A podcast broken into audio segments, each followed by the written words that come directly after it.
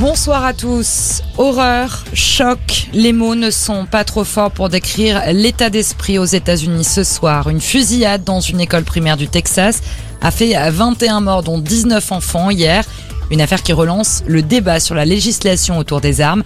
Mais aux États-Unis, le lobby pro-armes est puissant et finance en plus les partis politiques, comme nous l'explique Dominique Simonet, journaliste, co-auteur du livre Les grands jours qui ont changé l'Amérique. Quand vous avez un élu qui a pu euh, développer sa campagne électorale avec euh, de l'argent qui vient de cette association, il lui est forcément redevable. Cette association note les élus selon leur euh, capacité à, adhérer ou non à leurs revendications. Évidemment, vous êtes un élu républicain d'un État rural où le, les armes jouent un un rôle important. Il est impossible pour vous d'aller contre les gens qui vous ont permis d'avoir votre poste. Il y a une imbrication des intérêts d'un lobby dans la politique. C'est extrêmement dommageable, mais ça fait très longtemps que les États-Unis fonctionnent de cette manière. Ce drame en tout cas fait réagir le monde entier, notamment Emmanuel Macron qui a fait part de sa solidarité.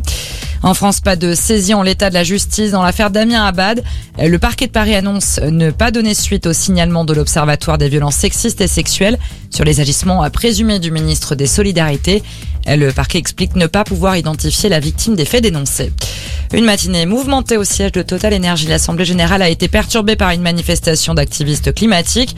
Résultat, la séance s'est tenue, mais devant un nombre très limité d'actionnaires. Les militants écologistes reprochent au groupe spécialisé dans l'énergie de poursuivre une partie de son activité en Russie.